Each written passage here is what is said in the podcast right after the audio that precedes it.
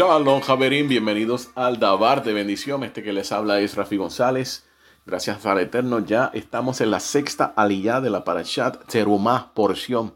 Se encuentra en Shemot o Éxodo capítulo 27, verso 1 hasta el verso número 8.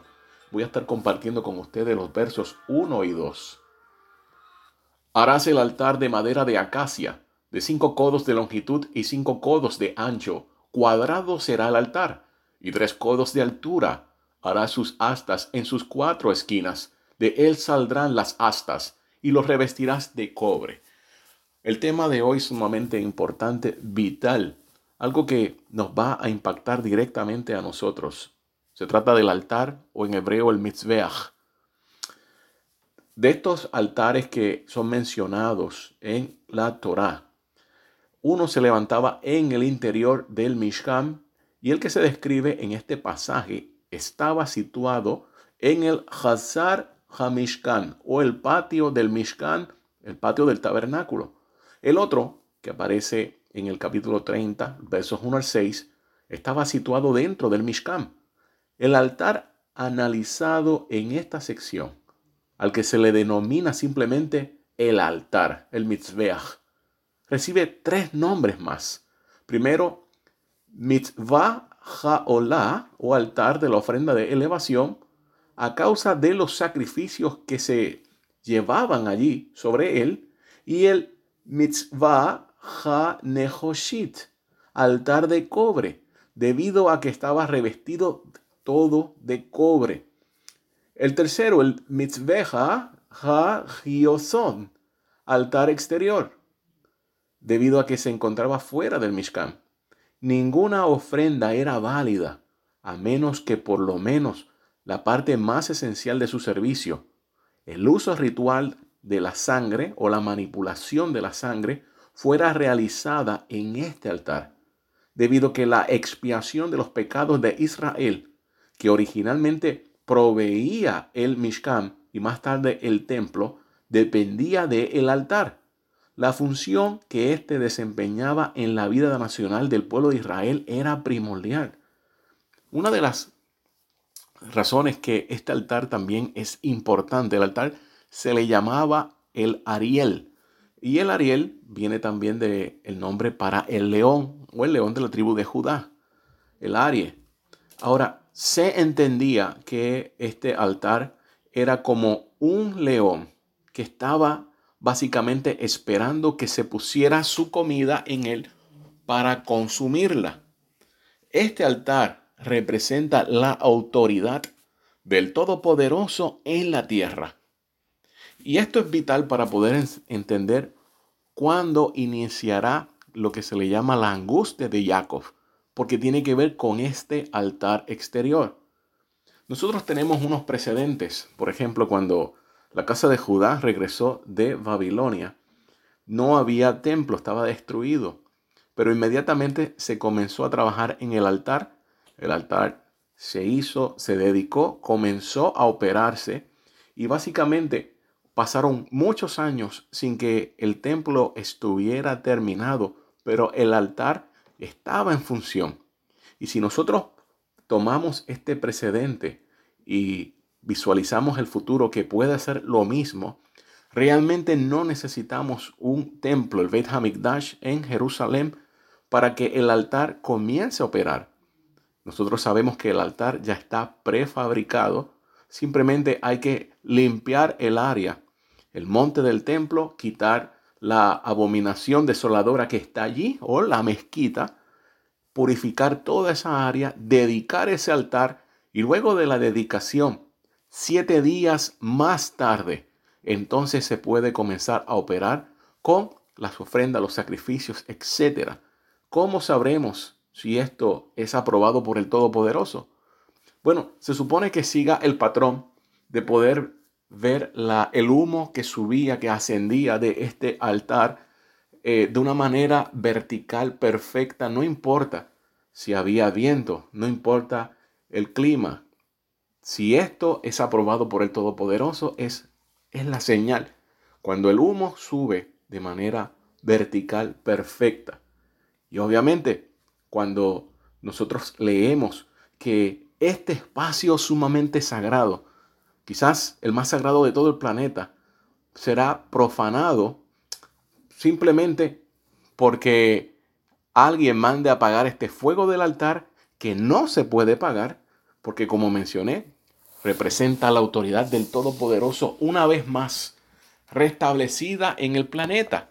Así que se puede violentar de diferentes formas. También una persona que no sea un coanimo, un sacerdote del linaje de Aarón y simplemente camine cerca de este altar o se siente. Son maneras de profanar toda esta área.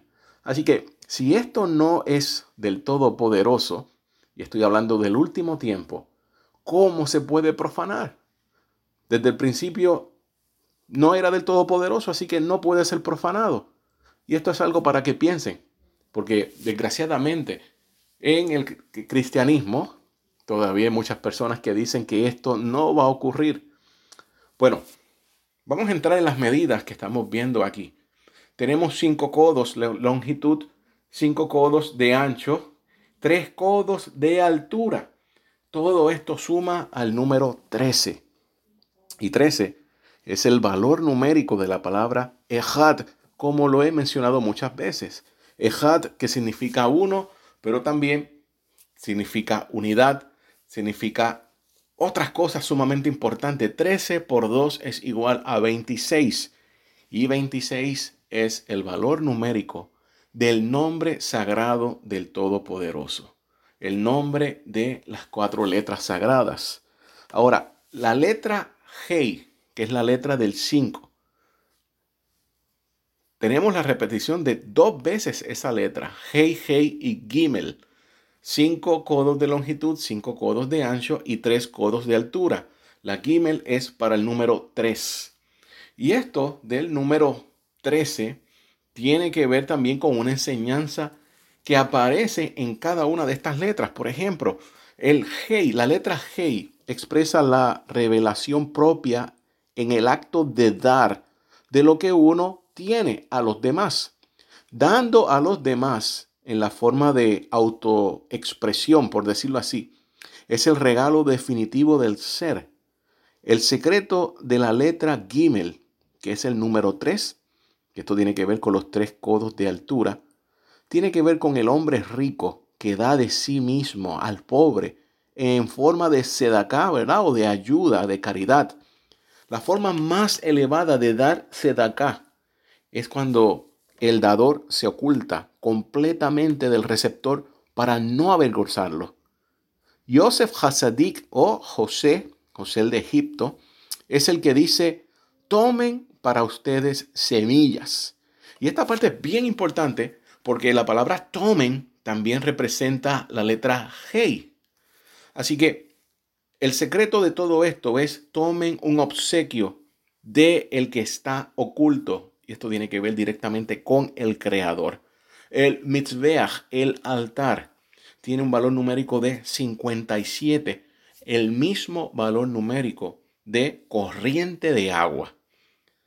Nuestro santo maestro, Yeshua, menciona algo con relación al altar en Matillahu 23, 19. Voy a estar dándole lectura desde el verso 16 en Matillahu, capítulo 23, verso 16, y voy a estar leyendo hasta el verso 22. Dice, ay de vosotros, los guías ciegos que decís, todo el que jura por el Beit Hamikdash no es tan obligante, pero el que jura dar todo su oro al templo está obligado a hacerlo. Insensatos y ciegos, ¿qué tiene mayor peso?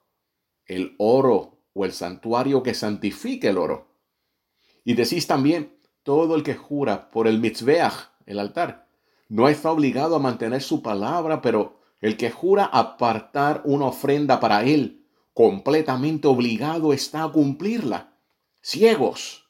¿Por qué? ¿Qué es mayor, la ofrenda o el altar que santifica la ofrenda? De esto se deriva que quien juró por el altar, juró por él y por todo lo que puso sobre él. Y el que juró por el Beit jura por él y por el que habita en él. Y el que juró por el cielo, jura por el trono de Eloa y por quien está sentado en él. Así que nuestro Santo Maestro Yeshua nos revela que lo que es importante, más allá de la ofrenda, es este altar. Cuando en un futuro este altar sea nuevamente rededicado y no sabemos cuánto tiempo va esto a perdurar, pero ciertamente el enemigo de Israel va a buscar la manera de profanarlo lo antes posible, porque una vez este altar se levante, habla nuevamente de cómo el poder del Eterno y la soberanía se restablece una vez más en la tierra. Y al enemigo no le va a gustar eso. Esperando que todos y cada uno de ustedes puedan disfrutar de este Kabbalah Shabbat que se está acercando, puedan tener suficiente pan, vino, gozo sobre sus mesas. Shabbat Shalom, Javerim.